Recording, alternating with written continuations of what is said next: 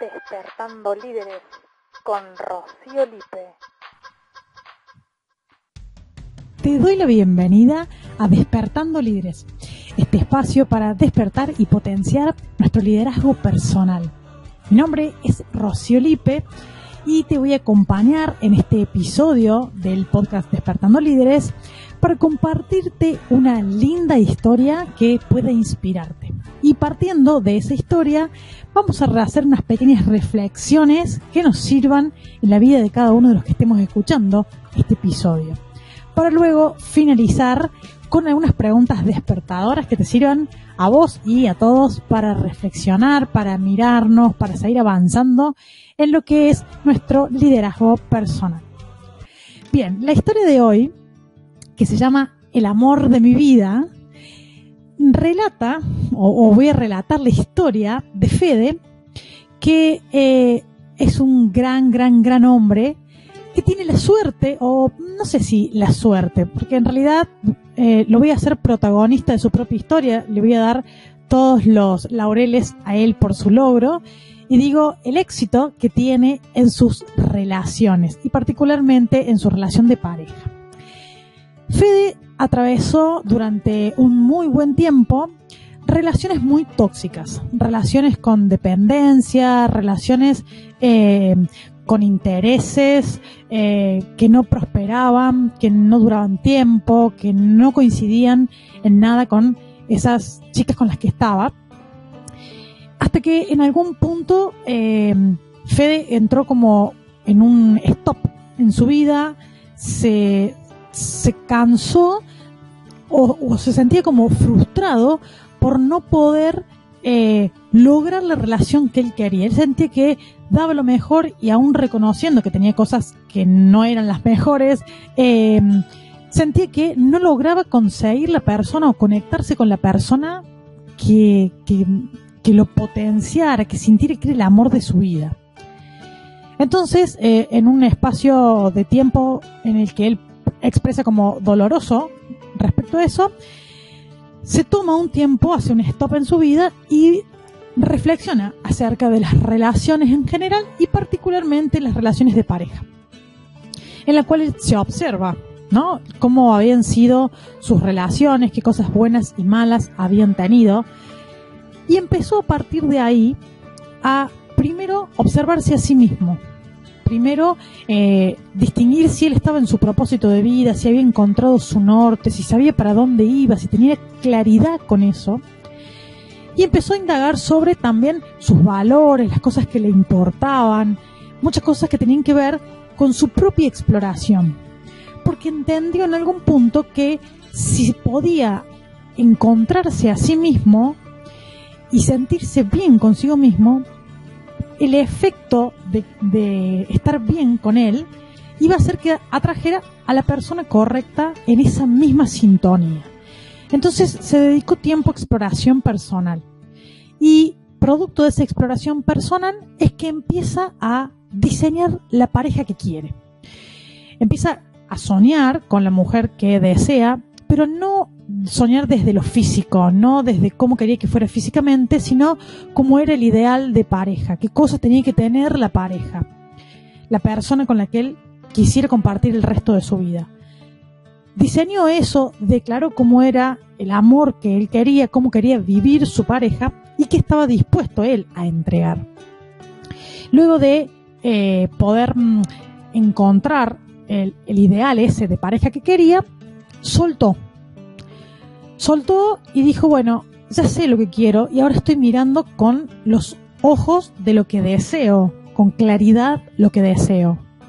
Entonces soltó y le delegó al universo que, em, que le acercara a la persona correcta que él iba a saber encontrar o darse cuenta cuando fuera, porque ya la había diseñado, ya la tenía en su mente, entonces la iba a reconocer cuando la tuviera.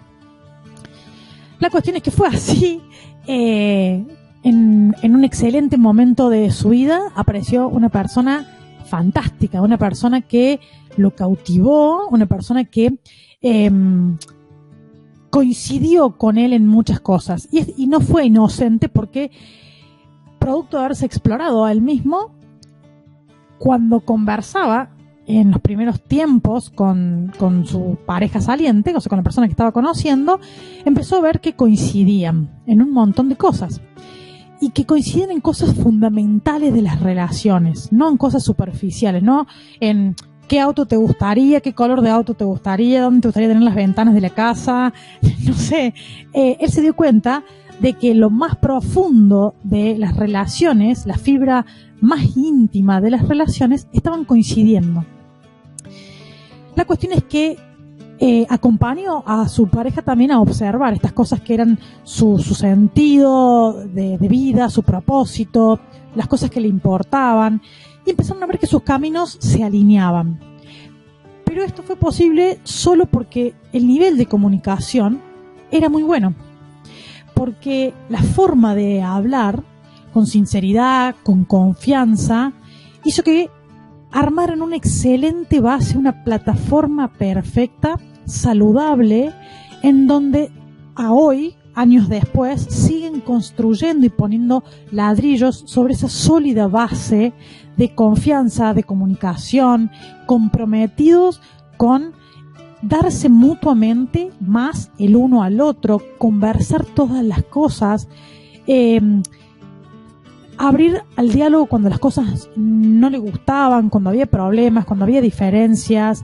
Siempre, aún hoy, encuentran la manera de comunicarse mejor y de, coordinar acciones de manera eficiente. Bueno, es admirable. Pero eh, por más que haya y existan problemas, encuentran siempre la mejor forma de resolverlo entregándose lo mejor. Y creo que la clave es que, o una de las claves de ellos, es que ambos están comprometidos con darle al otro lo mejor y son felices cuando pueden ver bien al otro porque están bien consigo mismo. Cada uno está bien con, consigo mismo, entonces les hace feliz que el otro esté bien y no están desde el apego, están desde un lugar de que se eligen todos los días em, sin necesitarse.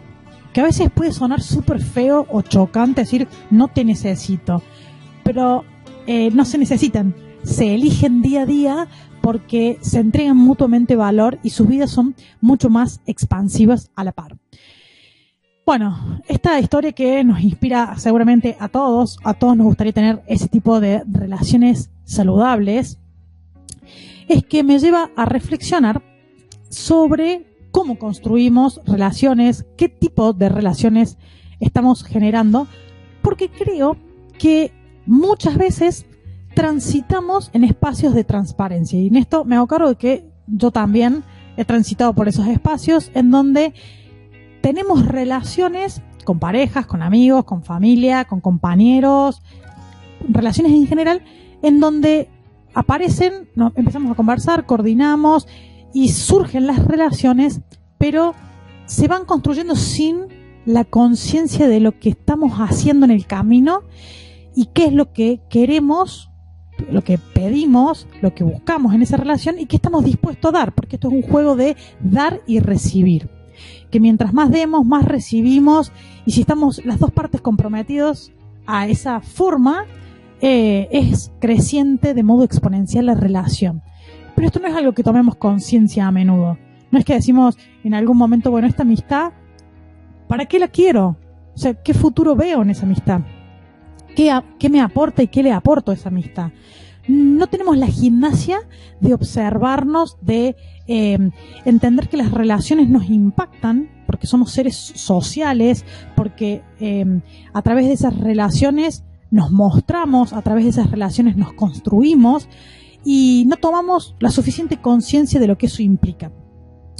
Eh, entonces, creo que la reflexión principal de esto es que tenemos la posibilidad y el potencial de construir relaciones saludables si nos tomamos el tiempo de mirarnos hacia adentro, si nos dedicamos tiempo a nosotros para nuestra exploración personal, a, conocernos mejor para saber qué es lo mejor que tengo que dar. Porque cuando sé lo mejor que tengo para dar, puedo pedir y puedo entrar en ese círculo con esa persona en la que sé lo que tengo, te lo doy, espero algo y coordinamos para que eso suceda. no es que esto sea como una fórmula, porque en una fórmula no aplicaría sobre todo porque como seres humanos somos todos diferentes, pero sí que mucho de esto eh, nos serviría para reflexionar y construir relaciones más saludables, ¿no? Eh, o por lo menos desde mi experiencia me, ha servido mucho frenar a observar mis relaciones.